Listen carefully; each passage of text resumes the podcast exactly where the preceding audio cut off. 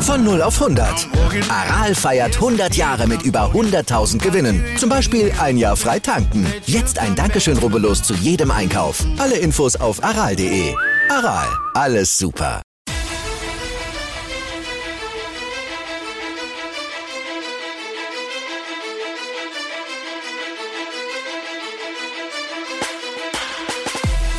Hallo und herzlich willkommen zu Fantasy AT, der Fantasy Football Podcast und ich will euch wieder ganz herzlich zu einer neuen Episode begrüßen. Mein Name ist Joey Kunzwinder und an meiner Seite ist natürlich wie immer Michi Dokert. Doki, in unserer Heimliga haben wir kurz vor den Playoffs ja äh, gegeneinander gespielt. Ich habe eine harte Niederlage einstecken müssen durch einen kapitalen Fehler von mir, aber so einen geschissenen Handshake wie Urban Myers werde ich ja trotzdem nicht geben, auch wenn ich verloren habe. Ja, ein herzliches Grüß Gott an alle Zuhörer. Nein, äh, äh, definitiv nicht. Ähm, ein Hoch auf Matt Prater. Äh, danke, danke Matt Prater für fantastische, in unserem Fall 15 Fantasy-Punkte. Und das, ob, und das obwohl Tyler Higby und das obwohl Tyler Higby äh, Covid-mäßig hat aussetzen müssen. Also, ähm, sowas habe ich noch nie erlebt, glaube ich. Ja, da sieht man wieder, wie wichtig eigentlich der Kicker ist. Im letztendlich, wenn der Kicker 15 Punkte macht und du die, das Matchup durch, äh, bei uns war es jetzt, ja, sechs Punkte Unterschied, aber trotzdem. Ich, ich muss dazu sagen, ich habe Matt Prater erst letzte Woche geholt, weil ich ja. mit meinem Fanpick Mason Crosby und äh, die Packers waren ja nicht die Woche, sondern die Woche davor in der Bioweek, habe ich gedacht, nein, der trifft ja eh nichts mehr. Ja, nehm, schau, schau mal, was so am Waiver ist. Matt Prater, Matt Breeder kann man schon mal nehmen. Also, danke Matt Breeder, hat sich, ja, hat sich schon ausgezahlt. Allein dafür, dass ich in den Playoffs bin. Ja. Danke Matt Breeder. Ich meine, in den Playoffs hoffentlich, vielleicht treffen wir eh wieder aufeinander. Aber nur ein kleiner Hint, bei unserer Heimliga hat es sechs Mannschaften, gibt es jetzt mit einem neuen Sex-Rekord, wenn ich richtig liege, oder? Sechs Mannschaften sind Ja, sensationell.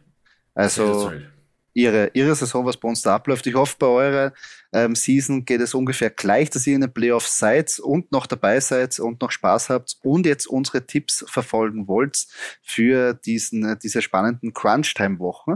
Aber wir wollen trotzdem noch ein bisschen ähm, noch über die ähm, vergangene Woche reden. Ja, wie ich schon gesagt habe, der Handshake von Urban Myers. Also meiner Meinung nach die Jaguars implodieren vor unseren Augen. Also ich bin sprachlos eigentlich, wie man so die Mannschaft irgendwie runterfahren kann.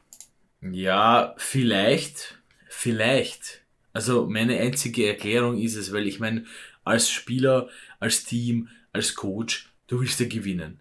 Äh, man will ja, immer gewinnen, ja. ja Aber ja. vielleicht will man irgendwie noch ein bisschen ein besseres Team zusammenschustern.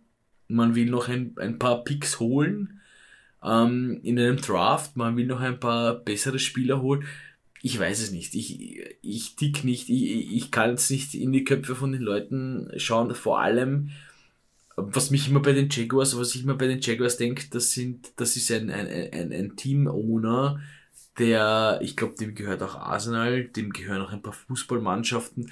Also Tottenham auch ja, das, ähm, beim Stadionbau ja, genau, drin ja, ja, ja. Die, diese Sachen. Um, ähm, das ist halt ein, ein, ein, ein, ein, ein Wirtschaftsmensch, ja, der will, der will, der will performen, der will gewinnen, der will gewinnen, gewinnen, mhm. gewinnen, ja.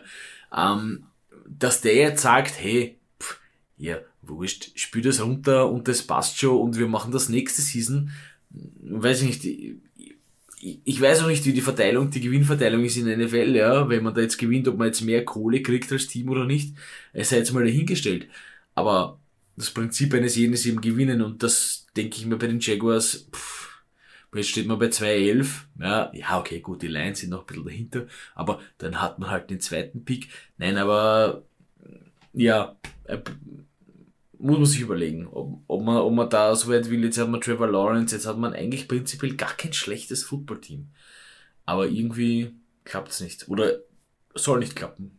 Ich weiß nicht. Ja, ich wollte eben genau, also was du richtig gesagt hast, eigentlich hat man kein schlechtes Footballteam. Man ist auch von der, vom Talent meiner Meinung nach auch weiter als letztes Jahr, spielt aber viel schlechteren Football und ist viel weniger in den Spielen drin. Und meiner Meinung nach auch, ich meine, ja, Urban Meyers, was er sich abseits vom Footballfeld jetzt schon geleistet hat, gut, weil das braucht man nicht mehr reden, aber das schon jetzt irgendwie geleakt wird, okay, dass die Spieler nicht mehr auf seiner Seite sind, dass auch die Assistants und die anderen Coaches nicht mehr so unter seiner Führung sind. Und dann gehst du dann nach dieser wirklich miserablen Vorstellung zu Mike Vrabel und schaust dir nicht mal in die Augen, obwohl du schon mit ihm zusammengearbeitet hast auf einem einzelnen Coaching-Staff. Also die ja. kennen sich. Und dann schaust du ihm nicht mal in die Augen, gibst ihm nur so, weißt du, die Hand und schaut, dass du sagst, ja.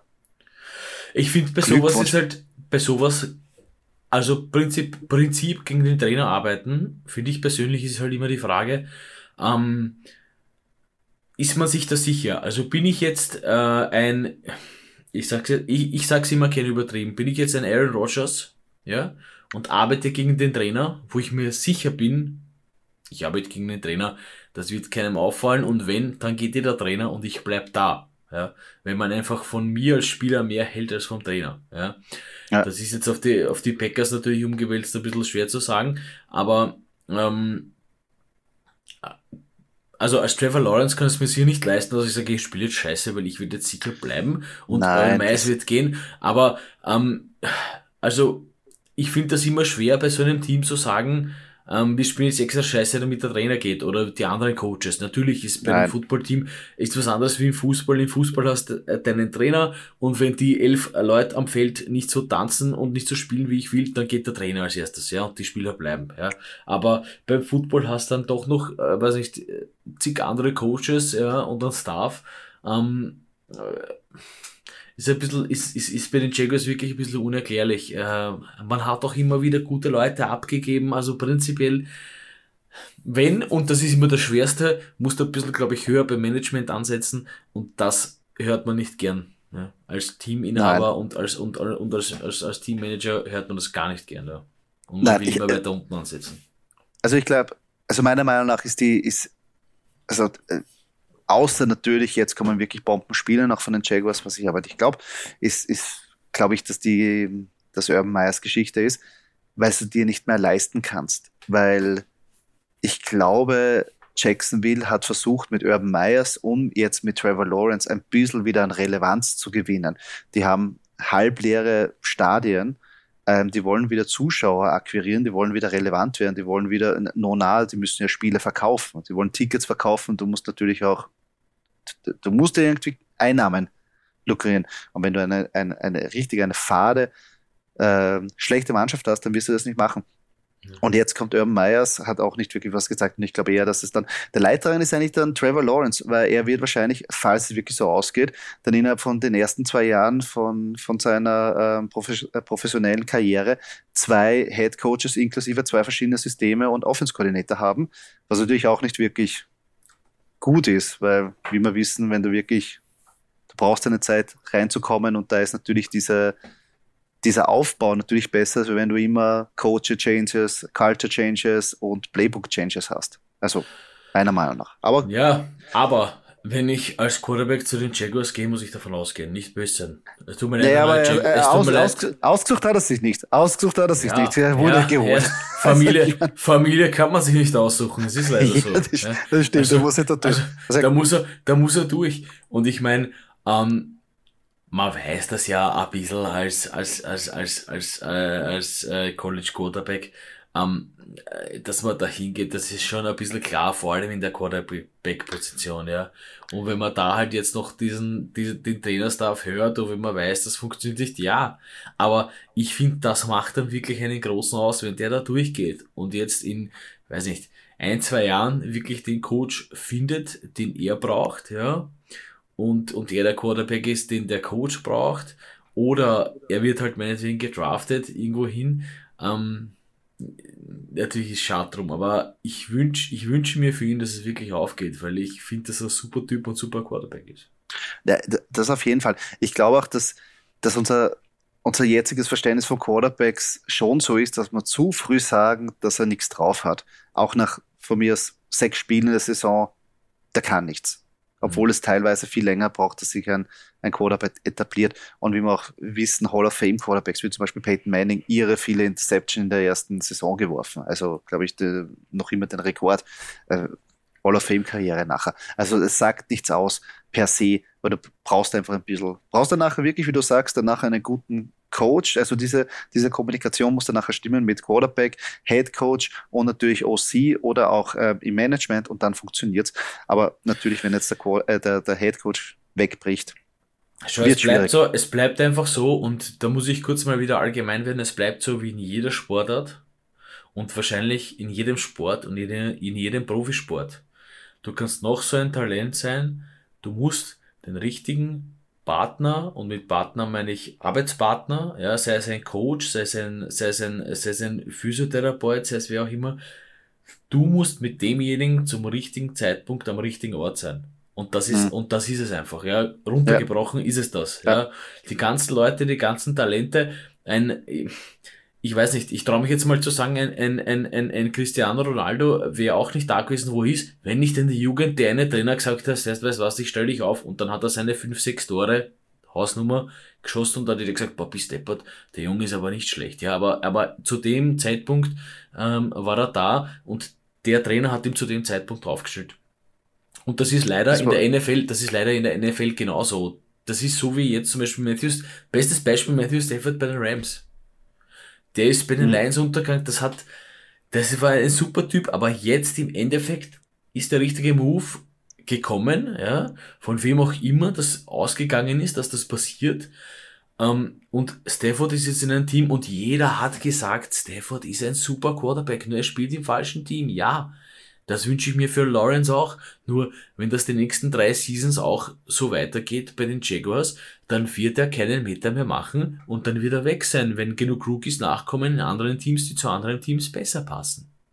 Ist so. Naja, ja. naja gut, da ganz Beispiel. Äh, kleinen Hint noch, wer, wer damals äh, Trainer war von Cristiano Ronaldo als großer Manchester United-Fan, es war Alex Ferguson. Ja. Das zum einen. Ähm, und das nächste natürlich, erinnert mich auch ein bisschen, kann natürlich so eine, eine Drew Brees ähm, Geschichte wieder sein, wo er bei den Chargers gedraftet worden ist, eigentlich äh, sich ja. verletzt hat und danach abgegeben wurde, undankbar zu den Saints, weil pff, braucht man mehr. Ja. Und danach seine, sein wirklich groß geworden ist. Das wäre sensationell. Es ist auch die Aber da wieder auch, was du gesagt hast, da hat er auch wieder ähm, Sean Payton gebraucht. Das ja. war auch dieses Zwischenspiel durch einen ja. Office Coordinator mit ihm und dann funktioniert das. Und wie du richtig sagst, du brauchst immer diesen Counterpart, also und, und auch Brady und Bill, äh, Belichick. Also die Symbiose muss immer da sein, dass du da, allein als Quarterback, und Manchmal, ich, ich würde es mir wünschen, dass da ein, ein, ein, ein Coach auch an ihn äh, ja. dass er den auch findet. Manchmal, schön eigentlich. Manchmal brauchst du auch eine Verletzung des Einzel-Quarterbacks, dass der zweite Quarterback namens Tom Brady in eine Legacy und in eine, äh, ja. in eine, in eine, in eine Greatest of All Time Season ja. oder äh, äh wie soll man, wie, wie soll man das erklären, ja? Long Life Nein, das ähm, Season startet äh, seine, seines Lebens und der, und der ganzen NFL-Zeit. Also ja, ähm, natürlich. Äh, ich meine, Tom Brady gedraftet als, wie ist das so schön, äh, diese Doku, The, The Brady Darum. Six, ich glaube, ich glaube sechste Runde, pff, hallo. Ja, also natürlich. es ist alles möglich und das ist so schön halt im Football, mhm. es ist alles möglich, nur am Ende des Tages sage ich halt immer der richtige äh, Ort am, zum richtigen Zeitpunkt. Ja. ja, das auf jeden Fall. Das gehört auch dazu. Ähm, wo wir vom richtigen Ort sprechen, schauen wir uns mal kurz jetzt das Standing an, weil es wird ja jetzt immer relevanter, nicht nur, also nicht für die Fantasy Playoffs, sondern für die realen Playoffs. Und da sind ja deine Green Bay Packers jetzt an die Nummer 1 der NFC geklettert durch den ja. Sieg gegen die Chicago Bears. Chicago Bears haben gezeigt, es ist immer eine ganz eine super Idee, wenn man, wenn man Aaron Rodgers ein bisschen verarscht nach dem Sack und einmal ein bisschen davor führt, ist immer eine gute Idee. Ja, was, was, was soll es sein? Den gut am Ende des Tages hat noch immer Aaron Rodgers an. Ja. Nein, ähm, nein, geil. Ich meine, jetzt, ich kann jetzt ruhig dastehen und sagen, das habe ich ja schon, hätte ich schon von Anfang an gesagt, dass die Packers da oben stehen. Nein, äh, mit den Buccaneers und den Cardinals und auch ein bisschen da danach mit den Cowboys und den Rams äh, ist das nicht so eindeutig und klar gewesen, aber hey, ähm, Packers großes Potenzial, ähm, dahinter ganz, ganz, ganz gefährlich und sie haben es auch letzte Season schon gezeigt, sie können in Green Bay auch gewinnen, die Buccaneers, ja, ist halt Brady. Ja, auf das, es, ist halt, das, es ist halt Tom freaking Brady. Es ist einfach so. Der Showdown ist wieder vorprogrammiert. Obwohl Green Bay, also mit der Frozen Chandra, also dieser, dieser Heimvorteil in den Playoffs ist unglaublich. Also, ja. wenn die wirklich wieder eine Nummer 1 Spitze sind, wird es sehr gefährlich. Hinterbei ähm, äh, in den Wildcard-Positionen auch noch immer San Francisco, das Washington Football Team Minnesota und auch die Philadelphia Eagles. Äh, noch immer mit Potenzial. Wollen wir nicht zu viel, aber auch hinter äh, Saints, also alle bei, bei 6, 7, da kann noch was gehen. Ähm, sehr gespannt. Also hinterbei wird es noch ähm, ganz cool, wie sich das entwickelt. Bei der EFC, New England Patriots, äh, noch immer an der Spitze, aber die Tennessee Titans haben mit dem Sieg gegen Jacksonville Jaguars ja jetzt äh, auch ein bisschen das Z äh, einzementieren können und die Kansas City Chiefs wiederum. Wer ein bisschen strauchelt, Baltimore Ravens. Jetzt wieder nach der Niederlage, Lamar Jackson hat sich verletzt und aber die Chargers auch wieder still und heimlich. Mhm. Gut angefangen, dann in der Mitte schlecht, ein bisschen abgeschrieben worden und jetzt wieder gute Spiele gehabt, sind on fire. Ach, die würde ich auch. Und hinter bei die Colts. Also wirklich mit dem Meuler Running Game und Buffalo Bills, Cleveland Brown, Cincinnati Bengals. Uh, uh, uh, uh, uh. Ja, auch ich, musste, spannend ich musste ehrlich sagen, die Bills hätte ich viel, ja, nein, oder ich, ich, ich, ich, ich einige mich jetzt auf die Buffalo Bills hätte ich viel weiter oben gesehen viel weiter oben als 7-6 zu dem Zeitpunkt jetzt. Ähm, okay, hat nicht geklappt. Indianapolis Colts für mich absolute Überraschung. Also hätte ich jetzt da so weit, also zumindest auch vor den Bills, ja. Auf Platz 6 hätte ich die nicht gesehen hier. Ähm, ja, meine Steelers leider ganz, ganz, ganz weit hinten, aber gut, okay, Quarterback Situation wäre, wär, ja, war sowieso schwer. Ähm, Ravens passt für mich, ist nur interessant, wie es weitergeht. Mhm. Ähm, Patriots. Patriots Platz 1 ist ja, ist, ist, ist unglaublich und sensationell. Also, das mhm. muss man sagen. Äh, wenn ich mir jetzt die Patriots oben wegnimmt und sagt Titans, Chiefs, Ravens, Chargers, Colts, ähm, also ja, für mich jetzt ohne Colts, aber Bild, ja, sagt man, okay, aber für mich eindeutig, also Patriots ganz oben und die Colts wirklich mhm. so weit oben dazwischen drin, pff, sensationell. Finde ich mhm. gut, finde ich, finde ich hervorragend. Für mich absolut überraschend. Mhm.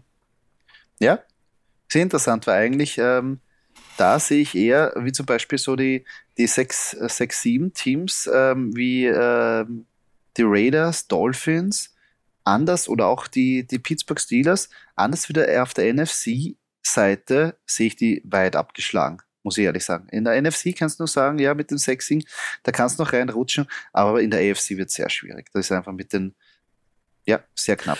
Ich meine, man muss, man muss auch noch sagen, ich bin da jetzt, ich habe mich schon, ich habe mich schon getrennt von diesem, von diesem festen Band zwischen mir und den Seattle Seahawks.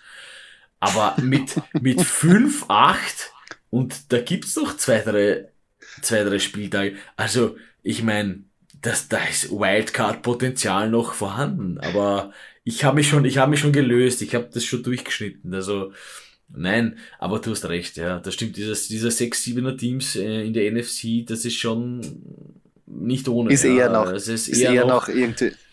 Ja, ja, oh ja. Aber äh, ja, wird noch sehr spannend bis zum Schluss.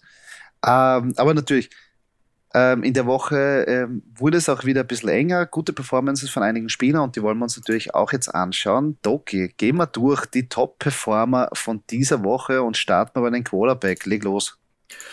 Ähm, absoluter Top-Performer Josh Allen, äh, Buffalo Bills, ja, 660 Completions, ähm, 308 Yards, zwei Touchdowns, eine Interceptions, eine, Entschuldigung, eine Interception, ähm, äh, 6, um die 36 Fantasy-Punkte. Ja, man ist es eh gewohnt von ihm, oder? Josh Allen fragt man eh nicht, ob man aufsteht, sondern man stellt einfach Josh Allen auf, oder?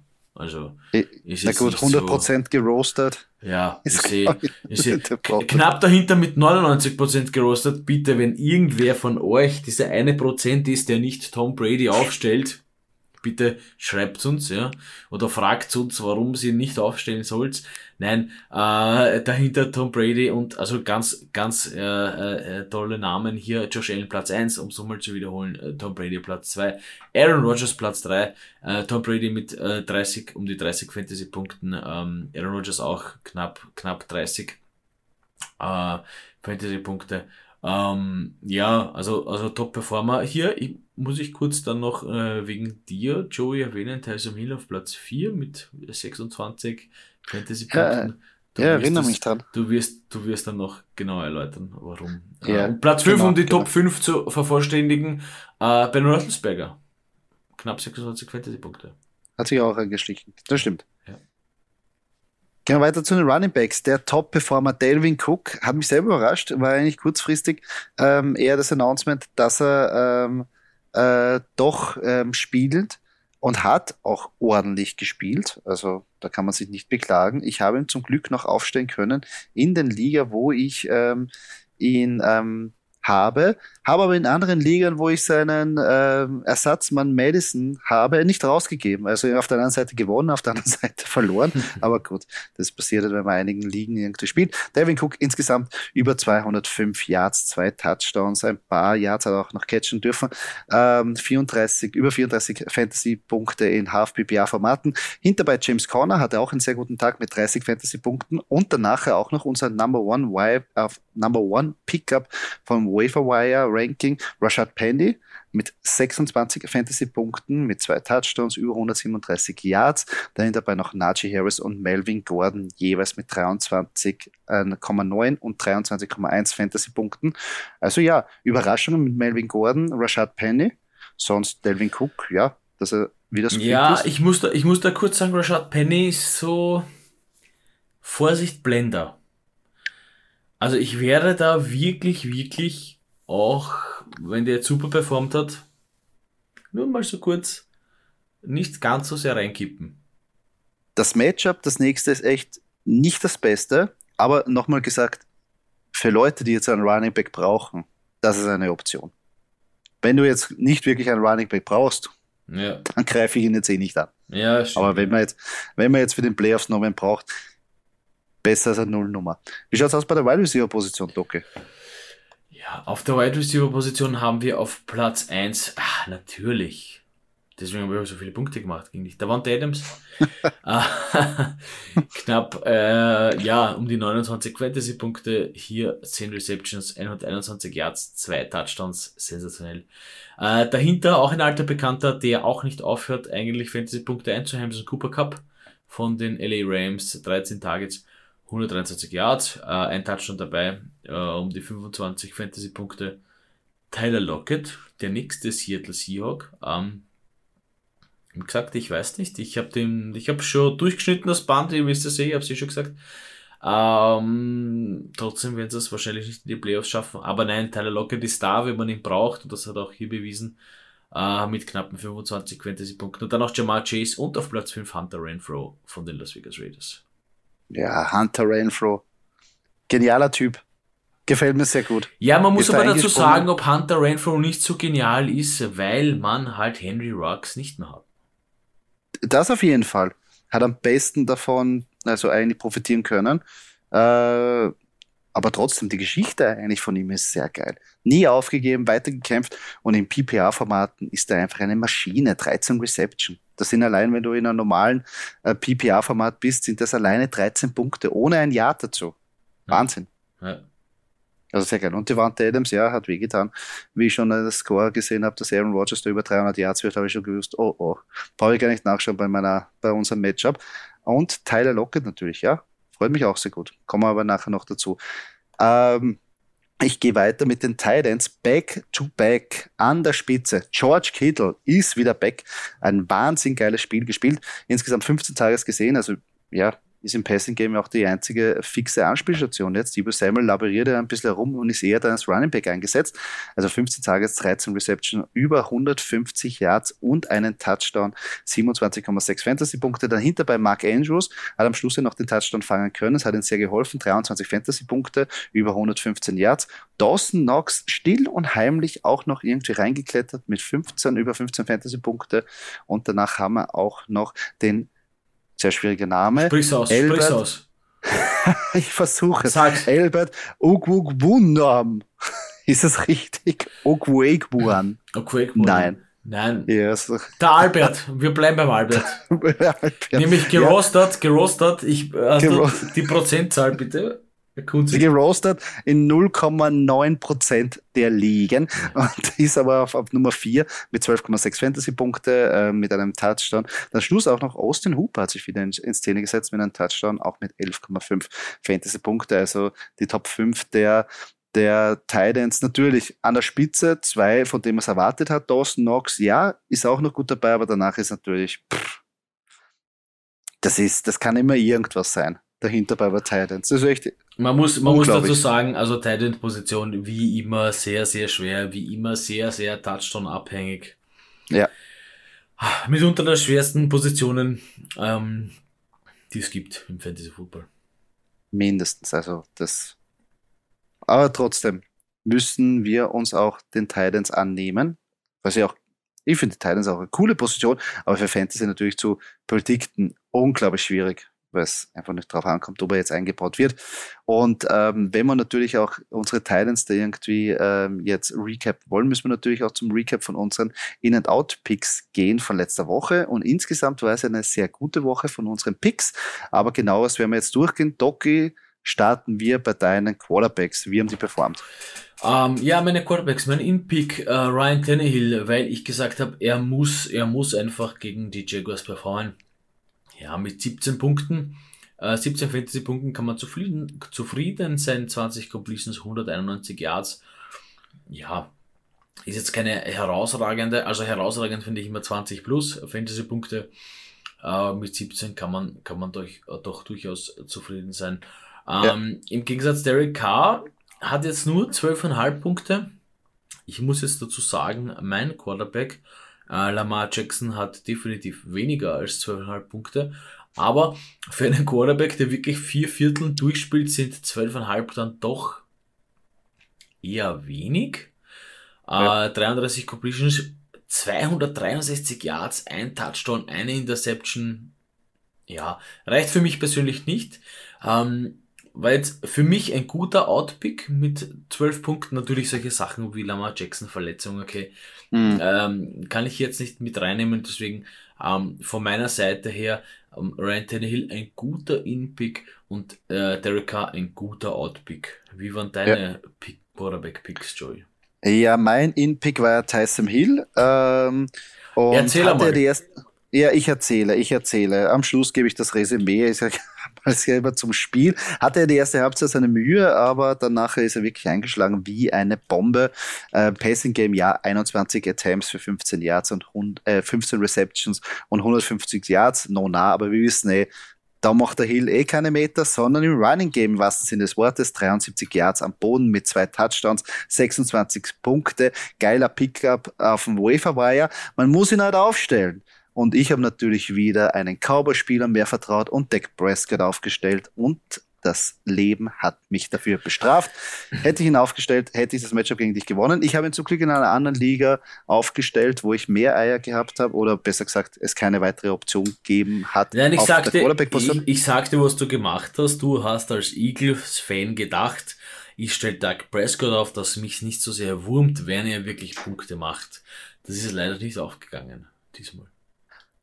Mir hätte es noch mehr gefreut, hätten sie auch nicht gewonnen. Dann wäre ja, es richtig okay. gewesen. Dann, sage ich, dann hätte ich gesagt, passt super, dann wird es aufgehen. Aber so ärgert es mich doppelt, dass sie gewonnen haben und auch noch der Spieler, den ich habe, ähm, scheiße gespielt. Hätte ich Tyson Hill aufgestellt. Aber wie gesagt, Tyson Hill ähm, geiles Spiel. Ähm, was aber weniger ähm, ein gutes Spiel war, und zwar war man auf meiner Out-Position Jared Goff oder wie ich es nenne, jetzt in der Rolle von Shane Falco von Helden aus der zweiten Reihe, wer den Film ähm, kennt, aber nicht mit dem Happy End, ähm, weil natürlich die Lions dezimiert waren durch Covid, Verletzungen, Grippe und hatten echt einfach Mühe, überhaupt eine Mannschaft zusammen zu bekommen.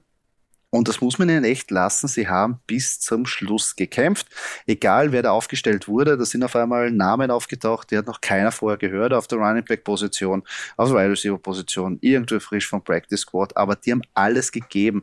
Ähm, am Schluss waren es aber nur 13 Fantasy Punkte für Goff. Ähm, ich würde das eigentlich als schlecht einordnen, aber äh, Lamar Jackson hat ja weniger gemacht, also können wir auch ja. drüber diskutieren.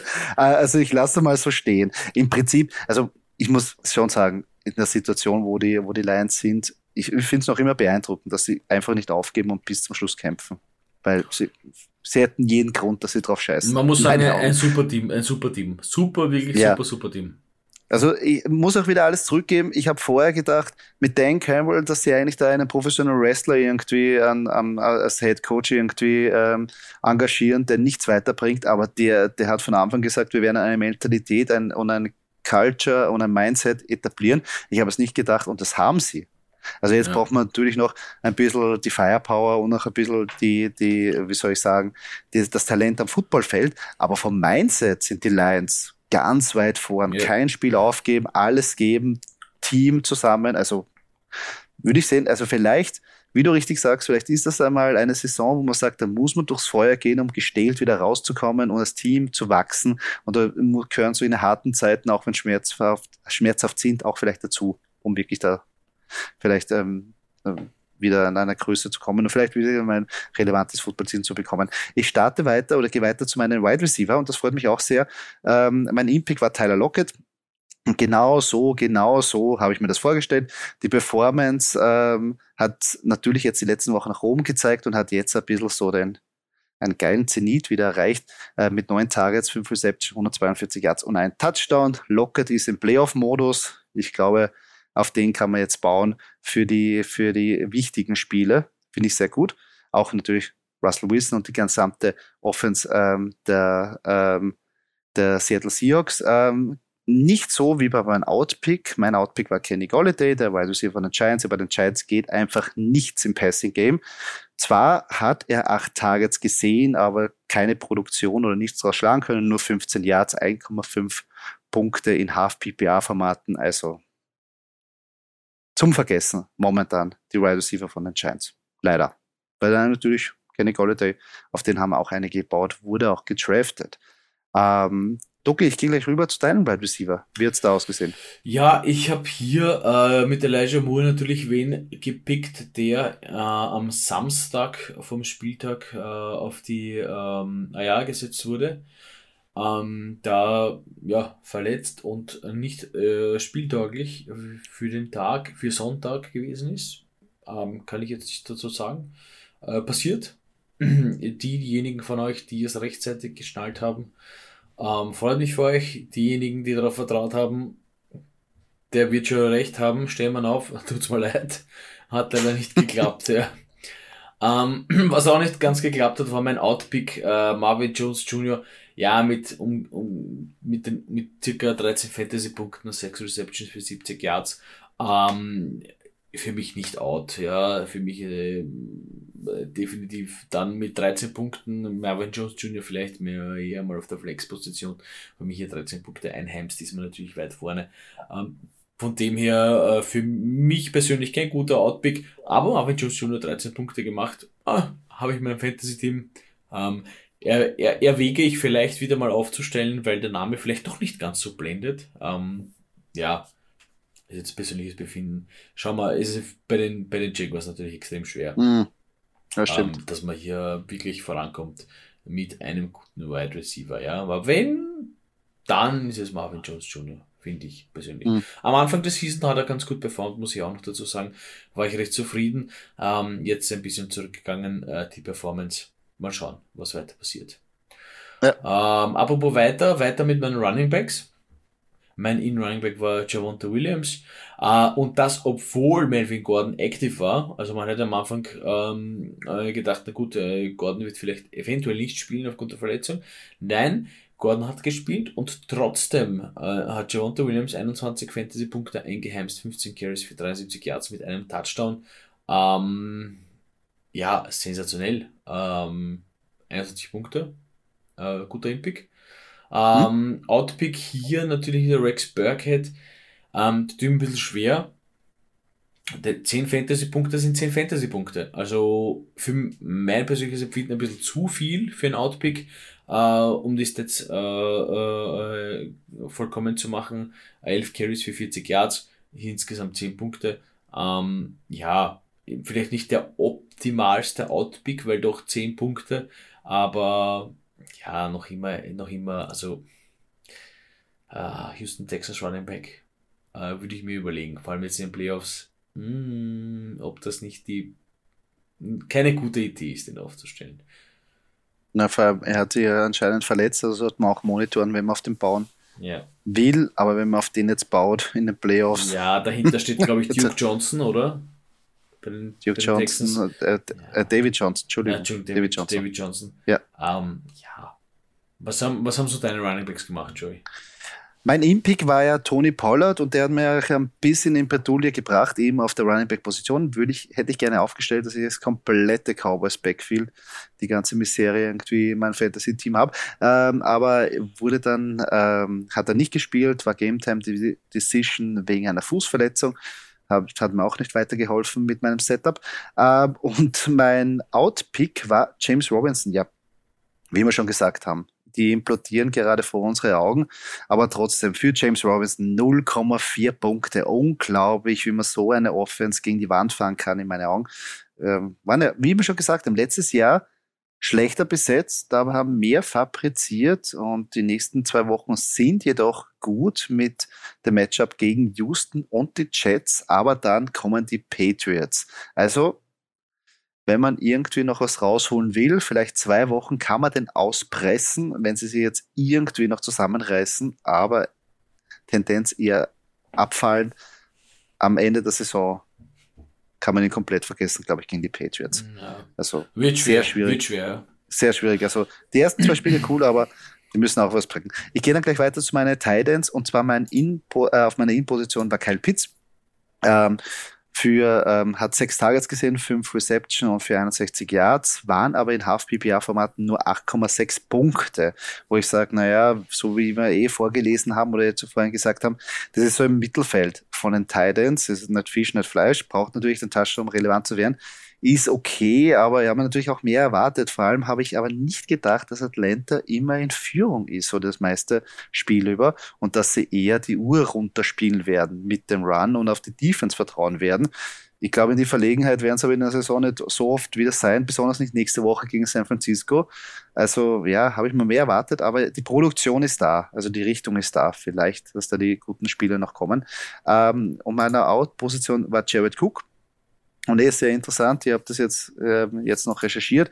Vierte Woche hintereinander, dass mein Tight auf der Out-Position einen Touchdown fängt. Also das Händchen hätte ich gerne bei meinen Teilen, die ich aufstelle, weil zwei Receptions für acht Yards und ein Touchdown reichen für 6,8 Punkte. Was soll man da sagen? Mir fehlen bei den Titans einfach die Worte. Also bei beide würde ich sagen, sind ja ja, ich muss dir dazu sagen, Kunzi, das ist die mitunter schwierigste Position. Es ist immer ja, so ja. extrem touchen-abhängig und das sind dann auch halt auch immer gleich sechs Punkte oder sechseinhalb oder, oder, oder wie auch immer man das, man das rechnet. Das ist dann halt auch sehr viel. Das macht dann wirklich auch mitunter den Spieltag immer aus. Ja, ja, ja. aber trotzdem, sehr schwierig. Wie haben es bei dir ausgeschaut, deine Titans? Ja, meine Titans, ähm, da muss ich natürlich sagen, äh, da, da habe ich von Anfang an gesagt, naja, Rob Gronkowski als Impick, na, na, no, no, nicht, ja, eh klar. Ähm, okay, gut, 11 Punkte, 11 Receptions für 62 Yards, kein Touchdown dabei, wenn da, wenn dann natürlich noch ein Touchdown dabei gewesen wäre, da geht man an die 20 Punkte ran, da sagt man wieder, ja, Rob Gronkowski, Tiled Gold, ja, Weltklasse. Ähm, somit hat es eben hier nur zu um die um, um elf, um rundherum elf, elf Fantasy-Punkte gereicht, okay.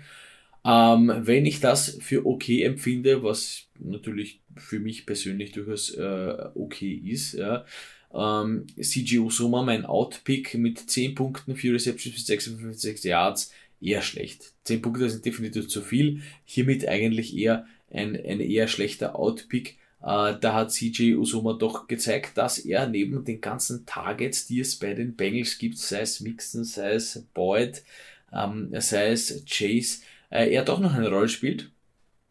Ähm, mhm. Was so ein bisschen so in Richtung nächster Woche, vielleicht Playoffs, CJ Usoma nicht so ganz aus den Augen zu verlieren.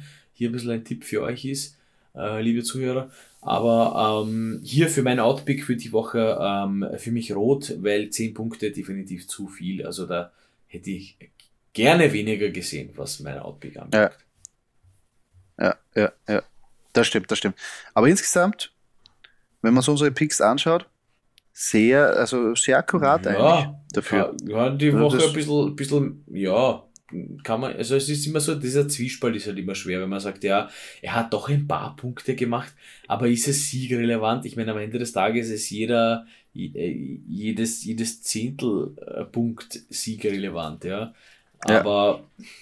es ist halt dann doch so, man nimmt sich halt doch die Spieler und wenn es dann Also so wie Beispiel Rex Burkhead, denkt, naja, der macht das. Nee. Ähm, ja, also diese, diese, dieses Ötzal an zu viel Punkten ist halt, hm. ja, das macht's halt aus. Das stimmt, das stimmt. Ja, aber insgesamt eine gute Woche.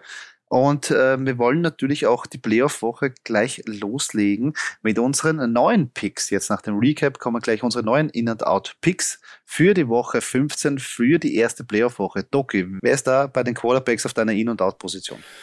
Ja, ich habe auf meiner In-Position äh, Tour Tagovailoa. Ähm, hier gegen die Jets, Divisional Matchup. Ich glaube, das kann gut funktionieren. Man darf nicht vergessen, man hat noch vier Spieltage vor sich. Ähm, wenn diese vier Spieltage aufgehen, zurzeit steht man 6-7, wenn das alles funktioniert, ähm, und vielleicht ein paar andere Batzen, dann steht man hier 10-7 und man hätte hier sicher durchaus noch die Möglichkeit, in eine Wildcard reinzurutschen. Deswegen äh, könnte ich mir gut vorstellen, dass die äh, Dolphins hier Gas geben und wirklich hier äh, Tour gut einsetzen äh, für das, was im Endeffekt geholt worden ist. Äh, mein Outpick, äh, Carson Wentz leider, aber ich meine, im Endeffekt hat er, glaube ich, schon äh, alles erfüllt, was er erfüllt haben muss für deinen Eagles-Pick, oder? Ja, richtig. Ähm, alles easy. Ja, hier die, die Colts gegen die Patriots. Ah, die Patriots, die funktionieren halt im Moment. Das Momentum auf ihrer Seite, sie funktionieren. Äh, da klappt alles, da greift ein Zahnrad ins andere. Ähm, das wird für mich, für mich schwer. Also das müsste schon wirklich, wirklich äh, sehr, sehr, sehr in ein High-Scoring-Game gehen und sehr knappes Spiel gehen, dass man sagt, okay, hier wird Carson Wentz wirklich, wirklich viele Punkte einheimsen.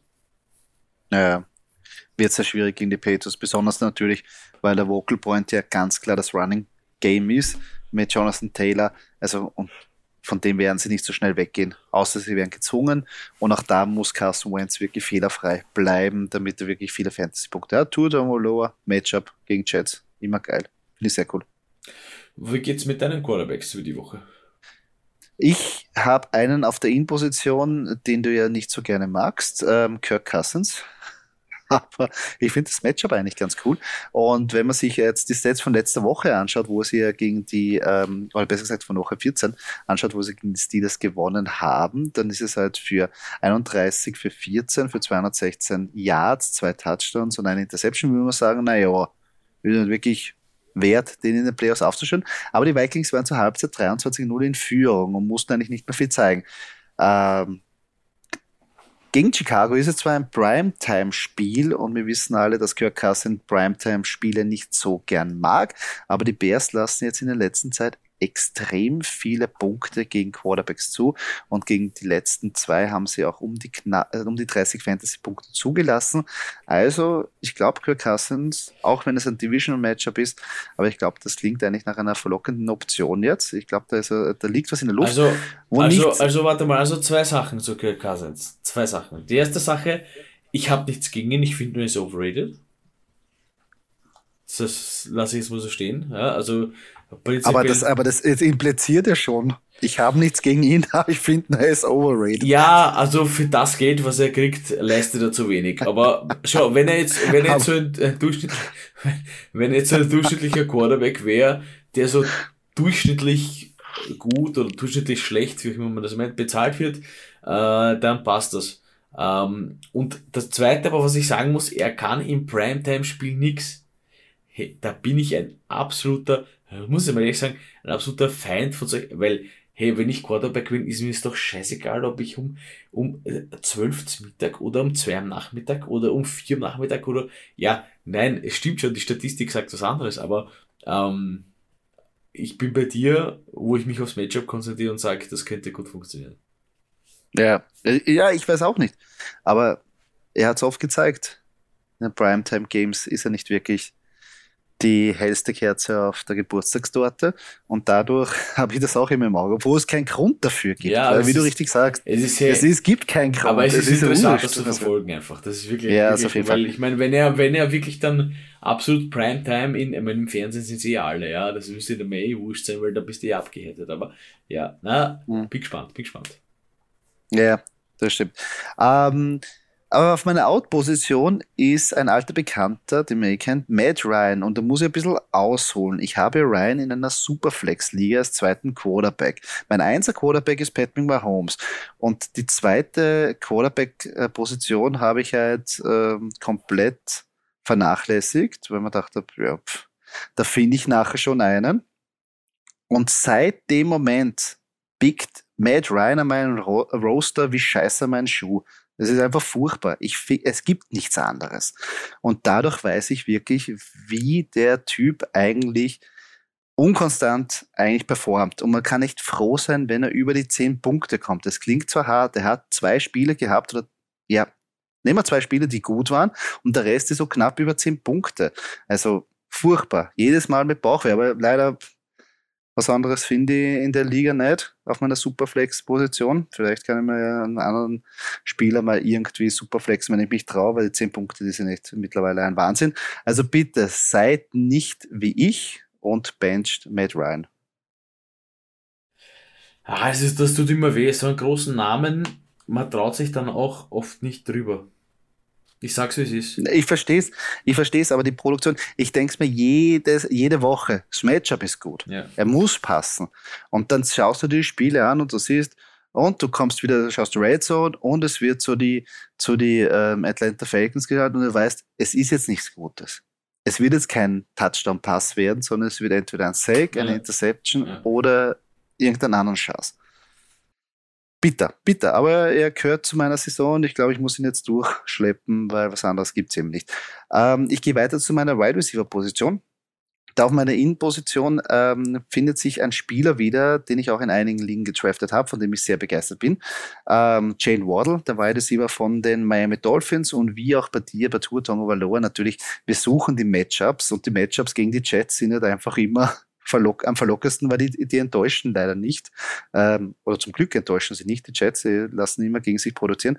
Die Dolphins ähm, kommen aus dabei und ich glaube, das wird echt ein sehr guter Fantasy-Tag für die ganze Offense und da ist Waddle natürlich eine super Option, weil der ganz klar die Nummer eins ist und immer für super Spiele gut ist. Wenn ich aber benchen würde, und es tut auch ein bisschen weh, weil er auch eine äh, Matt Ryan-Vergangenheit hat, auch einen großen Namen, super Spieler, ist Julio Jones, ist zwar bei den Titans momentan der beste Receiver, aber gegen die Steelers wird es halt sehr, sehr schwer für ihn, besonders wenn er wirklich als Einser-Receiver behandelt wird und auch den Einser-Cornerback mit auch vielleicht ein Safety over the top bekommt, dann wird es sehr schwer, auch generell für, die, für das ganze Titans-Team. Also braucht natürlich den Touchdown, um relevant zu sein und darauf würde ich nicht wetten gegen die Steelers. Ja, man muss auch dazu sagen, es gibt jetzt noch mehr, nur mehr vier Spiele im Endeffekt in der, in der Regular Season.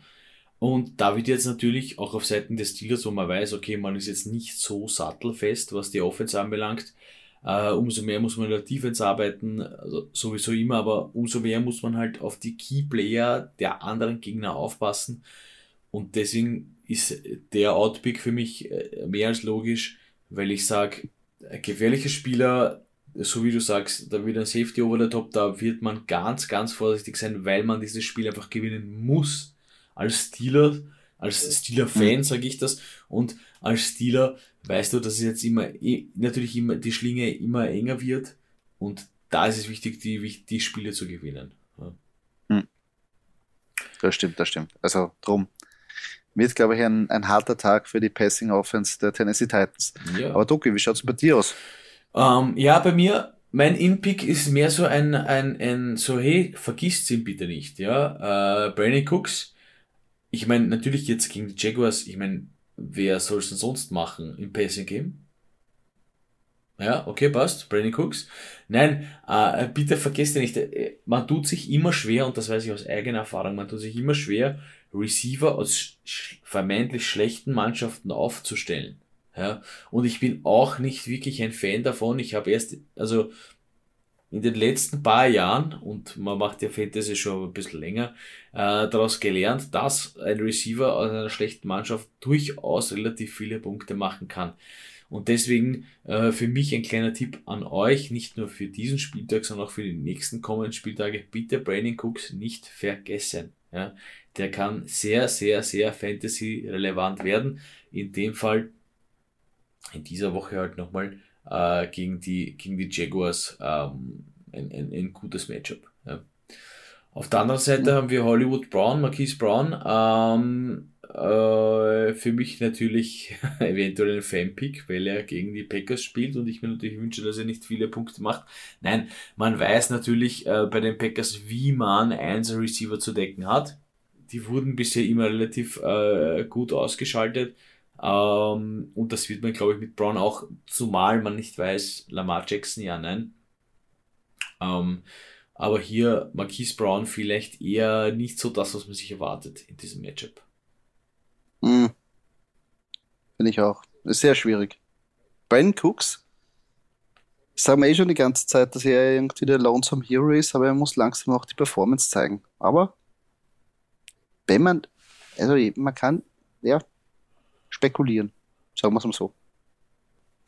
Gut, ich komme gleich weiter zu meinen Running Backs und so wie ich mit Marquise Brown aufhöre, äh, weil es einfach unsicher ist, äh, was mit äh, Lamar Jackson ist, so mache ich weiter mit der Devonta Freeman. Ähm, wir bleiben bei den Ravens. Ich bleibe bei meinem In-Pick, mein Running Back In-Pick für die Woche, äh, Devonta Freeman, auch weil ich hier natürlich als Packers-Fan weiß, die Green Bay Run Defense ist nicht die aller, allerbeste. Und für mich Devonta Freeman ein sensationeller Running Back, kann extrem viele Yards und auch kann auch extrem viele Yards nach einem Hit ähm, noch äh, rausholen. Ähm, ja, und hier für mich einfach das Matchup passend und dieses große Fragezeichen Lamar Jackson, ja, nein. Ähm, für einen Running Back per se egal, weil ob ich jetzt äh, vom Hansi den Ball krieg oder vom Seppi den Ball krieg, wird mir wurscht sein. Ja. Sag's wie es ist. Vom Seppi, Seppi Jackson. Ja, Seppi Jackson oder Hansi Jackson. Wurscht. Ja. uh, mein Outpick. Um, hier mahne ich zur Vorsicht. Rashad Penny. Bitte beobachtet den, beobachtet ihn gut. Um, das kann ein super, super Pick sein. Das kann aber auch mega ins Goal. Ich glaube, da gibt es kein Dazwischen. Also ähm, gegen die Rams hier in dem Matchup glaube ich eher schlecht. Durch diese Run-Defense. Äh, die die Rams immer wieder mal gezeigt haben, dass sie funktionieren kann und auch wenn sie da sein muss, auch da ist. Ähm, Rashad Penny für den weiteren Verlauf für eure Playoffs ähm, weil ich immer wieder gesagt habe, die Seahawks konzentrieren sich dann auf die Leute, die es wirklich auch, denen sie vertrauen, so wie ein Tyler Lockett und dazu gehört auch ein Rashad Penny. Ähm, und wir sind nun mal jetzt schon in den Fantasy Playoffs, ähm, wie soll ich sagen, ein bisschen vorsichtig sein. Ein bisschen schauen, mhm. ein bisschen aufpassen. Ja. Rashad, ein bisschen brav ja, ein bisschen brav sein. Rashad Penny gehört nicht unbedingt zu denen, wo ich sage, bam, hole ich und der wird. Der 20 Punkte sicher. Das werde ich machen. Na, ein bisschen, bisschen brav sein, ein bisschen aufpassen. Ja, wie gesagt, ich glaube jetzt dieses Matchup wird nicht so das ähm, prägendste sein, aber natürlich, wir reden jetzt davon, wenn man wirklich Hilfe braucht, kann natürlich Rashad Penny vielleicht auf der Flexposition dir zumindest die paar Pünktchen geben, ähm, wo du weißt, okay, er bekommt zumindest ein Workload, den vielleicht andere Running Backs mit Fragezeichen bekommen, aber das Matchup ist natürlich, wie du richtig sagst, brutal. Ja, also keine schwer. Frage. Ist schwer. Das, das ist natürlich auch, ist aber auch möglich, dass man das knacken kann, ja, weil ich denke, wenn es wer kann, und das ist ein Divisional, Divisional Game, Seahawks gegen Rams, oder? Ist Divisional, oder? Ja. ja. ja. Äh, Divisional äh, Game, äh, Seahawks gegen Rams. Ähm, Pete Carroll wird es schon wissen, aber auf der anderen Seite wissen es die Rams halt auch. Also da macht halt dieses Divisional Matchup das halt auch aus, dass es extrem schwer ist, hier was zu prophezeien, einfach. Ja. Und ich prophezeie hier nicht, dass Rashad Penny null Punkte macht, sondern ich prophezeie eher, dass Rashad Penny sich hier gegen die LA Rams schwer tun wird. Ja, glaube ich auch, glaube ich auch. Was machen deine Running Backs, Joey? Ja, auf meiner In-Position ein alter Bekannter von dieser Sendung, ein Hassobjekt von uns beiden. Und ich lehne mich da ganz weit aus dem Fenster, aber ich liebe solche Picks, wo ich irgendwie ein Bauchgefühl habe oder etwas verspüre meistens die Saison ist es nicht so gut aufgegangen, aber trotzdem nominiere ich ihn auf der In-Position Mike Davis, Running Back von den Atlanta Falcons. Und ich kann die unglaublichen Blicke durch den Stream richtig spüren. Aber ich kann es erklären oder ich kann es mir zumindest schön reden. Patterson ist ganz klar ja die Nummer eins, sonst wird es ja nicht ändern, der wird nicht weggehen, das wissen wir. Und in den letzten Wochen ist aber immer mehr ähm, und auch seit der Bi-Week als traditioneller Running Back eingesetzt worden im Running Game. Also nicht mehr so in den Passing Downs, wurde nicht so angespielt. Nämlich das hat jetzt Mike Davis übernommen. Bekommt jetzt mehr Targets, in den letzten Wochen hat er plus vier Targets gesehen und letzte Woche hat er 86 Yards von der Line of Scrimmage immerhin gemacht. Ist ein bisschen was wenn man jetzt ein bisschen verzweifelt ist und wenn man jetzt sagt, okay, er könnte irgendwie auch brechen und nicht zu vergessen gegen die 49ers, ja, dass sie jetzt dann nicht oft in Führung sein werden, ist meiner Meinung nach auch klar. Dadurch die Garbage Time ist auch nicht zu unterschätzen und natürlich ein Heavy, Heavy Passing Game. Also das kann zu sehr viel Action für Mike Davis führen. Vielleicht hat er den Touchdown. Also ich spekuliere da ganz hoch. Ich weiß, ich, ich, nicht ich, everyone's darling. Ja. sehr viele sind schon draußen, sehr viele haben den abgeschrieben. Aber ich habe mir das jetzt angeschaut und denke mal, okay, wenn man den jetzt aus der Kiste vielleicht zaubert, dann vielleicht jetzt. Wenn man wirklich, ich sag's nochmal dazu, wenn man wirklich keine andere Option hat, wenn man natürlich jetzt den Cook drauf hat und sagt, der Kunze hat gesagt, Mike Davis einstellen, bitte nicht. Aber wenn man wirklich verzweifelt ist, ich glaube, Mike Davis wäre eine gute Option auf der Flex-Position. Was mir hier noch immer fehlt, muss ich ehrlich sagen, ist ein bisschen dieses, das ist, Mike Davis ist zu sehr Gameplan-abhängig. Ja? Ähm, ja. Wenn ich jetzt über den Ezekiel Elliott rede oder über einen Saquon Barkley oder wie sie auch alle heißen, ja, die Einzelnen oder Leonard Fournette, ja, ähm, die sind aufgestellt und die funktionieren. Mike Davis wird oft aufgestellt und wird ignoriert. Nein, und wird ignoriert. Also das, das, das ist ja. diese, dieses, dieses Gameplan-mäßige, wo ich mir denke, ja. hey, ich meine, so Running Back, den der NFL spielt, der wird schon nicht so schlecht sein. Warum lasse ich ihn nicht mal einen Run laufen. Also, weißt du, das ist so ein bisschen, ja, da fehlt mir ein bisschen das Vertrauen vom Coaching-Staff oder vom Gameplan in ihn. Ja, ich verstehe es absolut und, und, und stehe sogar zu 100% hinter dem, was du meinst. Auch wenn du dich weit aus dem Fenster lehnst. Aber es ist halt diese Gameplan-Geschichte, wo ich mir denke, also da bräuchte noch mehr Vertrauen vom Team. Ja, aber ich glaube, also ich meine, die letzten Wochen haben wir ein bisschen gesehen, dass da in, was in die Richtung tendiert, wo wir es uns gewünscht hätten, wo wir auch ihn gedraftet haben und gesagt haben, so wird er hinkommen. Weil keiner hat sich vorher gedacht, dass Cordell Patterson ihm irgendwann mal die Schneid abkauft und der 1 Running Back ist, sondern für uns war, war ganz klar, Mike Davis, Nummer 1 Running Back, super Performance, kannst aufstellen. Und ich glaube jetzt natürlich, wenn das ein bisschen jetzt gefestigt ist, natürlich der Coaching-Staff ist neu, hat auch ein bisschen gebraucht, und ich glaube, dass vielleicht jetzt sie vielleicht ein, ein Mittel gefunden haben, ihn einzubauen, wo er sich wohlfühlt. In den Passing Downs und Cordell Patterson eher der traditionelle Running Back ist, also wirklich mit den, mit der, durch die Mitte, mit den harten Runs. Also da kann, glaube ich, was gehen. Das Matchup ist natürlich, San Francisco ist nicht die schlechteste Defense, aber nicht so sattelfest immer gegen diese Receiving Running Backs. Also mhm. das sollte man auch nicht unterschätzen. Wen ich aber komplett weglassen würde, ist Josh Jacobs, der Running Back von den ähm, äh, Las Vegas Raiders, weil einfach schweres, schweres Matchup gegen Cleveland. Also hammerharte Defense und ich glaube, die werden die Raiders zerstören.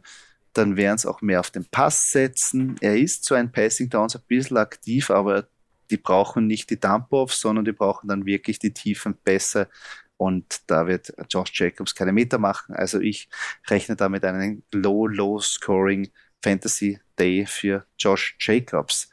Nicht so sehe ich das, wenn ich gleich weitergehen darf, bei meinen Titan in Position. Wieder ein alter Bekannter. Manche werden schon denken, dass ich äh, der Vorsitzende bin von einem Pat Fryermuth äh, Fanclub und das bin ich auch. Aber jetzt äh, stelle ich ihn wieder auf und seit der Woche 8 hat es nur zwei Spiele gegeben, wo er keinen Touchdown gefangen hat. Und gegen die Titans schaut es meiner Meinung nach wieder sehr gut aus, dass er da anschreiben kann. Und besonders in der Red Zone wird er immer mehr gesucht. Also wirklich ein Monster-Target, großer Kerl. Und äh, wenn Big Ben ihn da halbwegs immer bedienen kann, glaube ich, dass da wieder ein sehr guter Tag rausschaut. Wo ich aber nicht so davon ähm, überzeugt bin, obwohl es wirklich ein hoher Draftpick war es TJ Hawkinson. Hat er das letzte Spiel versäumt wegen einer Verletzung an der Hand. Auch wenn er diese Woche jetzt fit wird, sollte man ein bisschen aufpassen. Ähm, sie spielen gegen Arizona. Arizona Defense ist sehr, sehr gut gegen die Titans eingestellt. Generell ähm, gut eingespielt. Gut geölte Defense. Die Offense würde natürlich wieder ihre Punkte aufs Parkett zaubern, dadurch eher die tiefen Pässe eigentlich gefragt. Also Top-Pick, aber ich glaube in dieser Woche einfach nicht die beste Wahl. Verstehe ich, kann ich nachvollziehen. ja, Pat Frymouth natürlich äh, muss im Pick, muss performen. muss man aufstellen. muss man, keine muss Frage. man aufstellen, keine Frage. Nein. Ja, wie man noch aufstellen muss neben Pat Frymouth ist äh, mein In-Pick auf der Teilenposition äh, Mike Gesicki.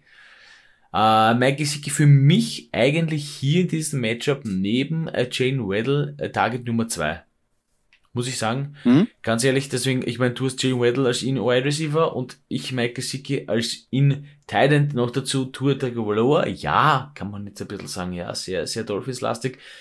Ähm,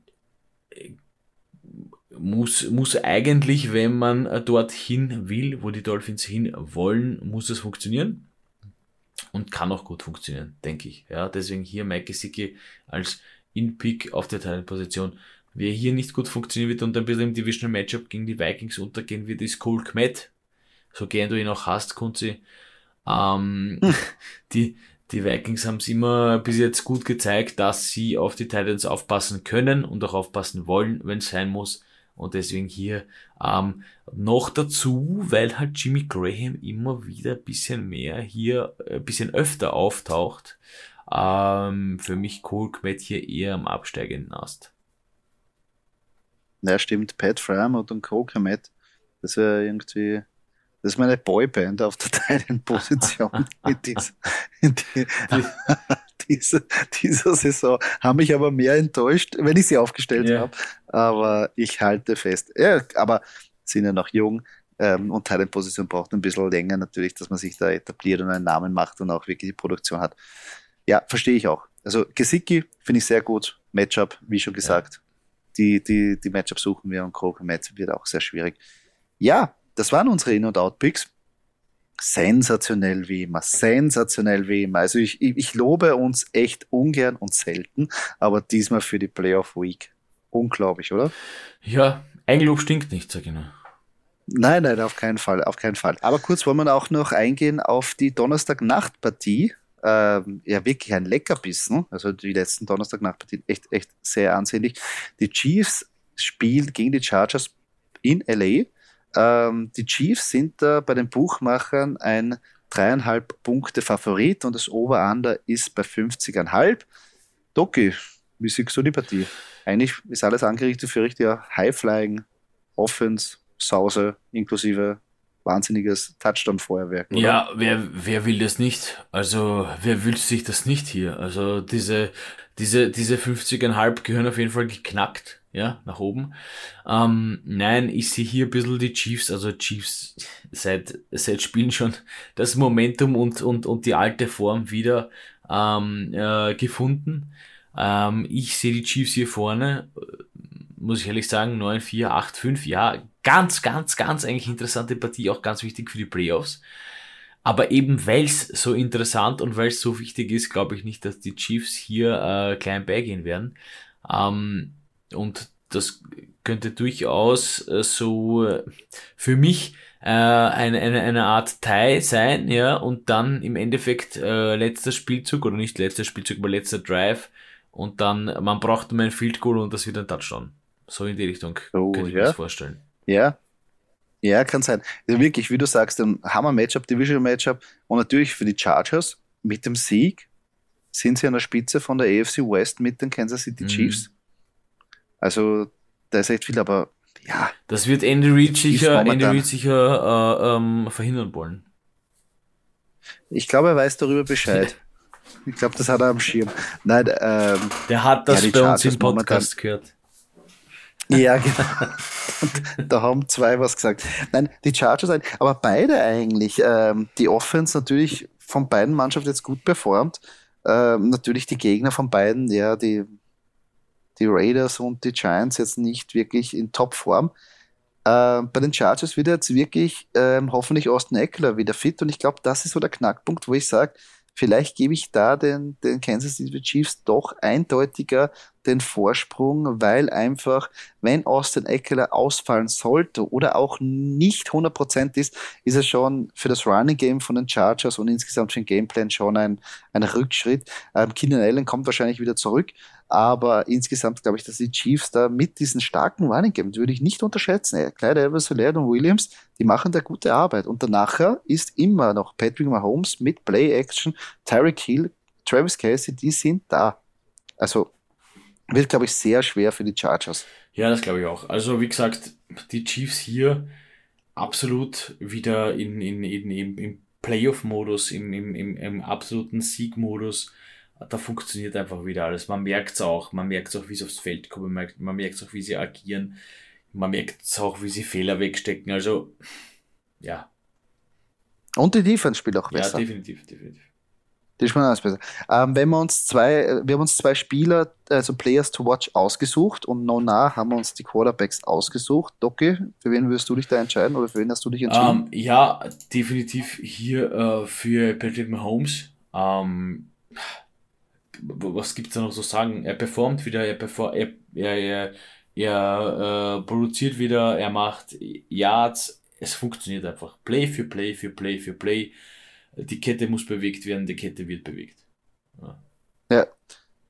Finde ich auch einen guten, guten Pick, aber ich muss auf der anderen Seite auch sagen, Justin Herbert gefällt mir sehr, sehr gut. Einfach, wenn man sich denkt, er war letztes Jahr noch Rookie, übernimmt sehr viel Verantwortung in dieser Offense, hat das Gespür, hat so viele Ahnung schon von dem Playbook und kann die Defense mittlerweile sehr gut lesen, macht wenig Fehler, was wirklich für einen Spieler, einen Quarterback im zweiten Jahr echt sehr, sehr selten ist. Also Hammer-Typ. Und natürlich er ist ein cooler Surfer-Dude irgendwie. Ähm, passt gut zu Los Angeles irgendwie. Also, ich finde, es ja halt, Justin Herbert ist für mich jetzt in einer Position und in, einem, in einer Season, wo er genau das machen muss, was er macht. Er macht natürlich auch Fehler, das ist keine Frage, ja, weil das die zweite Season, zweite Season für ihn ist aber er beweist auch oft genug, dass er das Team und ähm, die Entscheidungen, die er trifft, vertreten kann und das, also das Team an sich reißen kann und die Entscheidungen, die er trifft, äh, vertreten kann und auch, wenn nicht immer die beste Entscheidung, aber es gut, gut rüberbringt. Ja. Und ja. das ist für mich ein Quarterback mit definitiv, definitiv viel, viel Potenzial. Auf jeden Fall. Generell die Chargers. Ich glaube, man spürt auch, dass da ein, ja, so ein gutes Teamgefüge. Natürlich bei der äh, Defense hapert es ein bisschen, aber no, na. Weder, welche Mannschaft ähm, ist jetzt wirklich im, wo, wo, man noch sagt, die sind noch ein bisschen im Aufbau, muss man auch sagen, weil ein bisschen Umbruch ist ja noch immer da. Ähm, was sonst hätten sie ja letztes Jahr nicht den hohen Pick mit ähm, Justin Herbert ja. bekommen. Aber insgesamt sehr cool. Freut mich sehr. Aber dieses Matchup wird echt sehr ich bin, spannend. Ich also bin gespannt, ob cool. Justin Herbert genauso viele Kinder kriegen wird wie Philip Rivers. Ha! Naja, da müssten wir nur fragen, wie seine, wie seine Einstellung zur Verhütung ist. Ob das auch Gott erledigen soll oder ich, ob er. Ich lasse das mal so stehen. Ja, ja, das lassen wir so stehen. Das interessiert uns jetzt nicht weiter. Aber es ist eine berechtigte Frage. Ja, Philip Rivers, einer der Chargers-Legenden. Ja, freuen uns schon sehr auf das Matchup. Wird sehr cool. Und somit sind wir schon am Ende dieses Podcastes angelangt. Falls euch diese Episode gefallen hat, würden wir uns sehr über einen Kommentar oder eine Kritik freuen auf der Plattform, wo ihr diesen Podcast gehört habt. Und wenn ihr keine weitere Episode verpassen wollt, folgt uns auf unseren sozialen Kanälen, wie zum Beispiel Facebook oder Instagram. Dort könnt ihr auch mit uns in Kontakt treten und uns eure Fragen stellen. Danke fürs Zuhören. Bis zum nächsten Mal.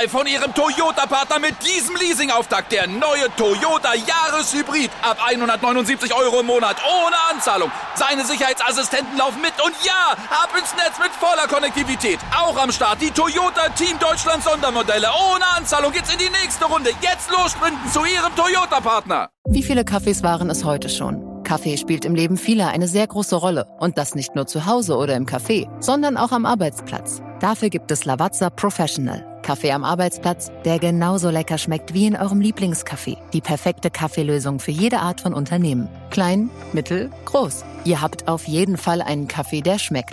Die richtige Motivation für eure Arbeitstage. Alle Infos zu Lavazza Professional findet ihr auf lavazzapro.de mit allen Kaffeelösungen für euer Büro.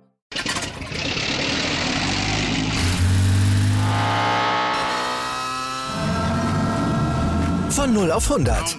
Aral feiert 100 Jahre mit über 100.000 Gewinnen. Zum Beispiel ein Jahr frei tanken. Jetzt ein Dankeschön, rubbellos zu jedem Einkauf. Alle Infos auf aral.de. Aral, alles super.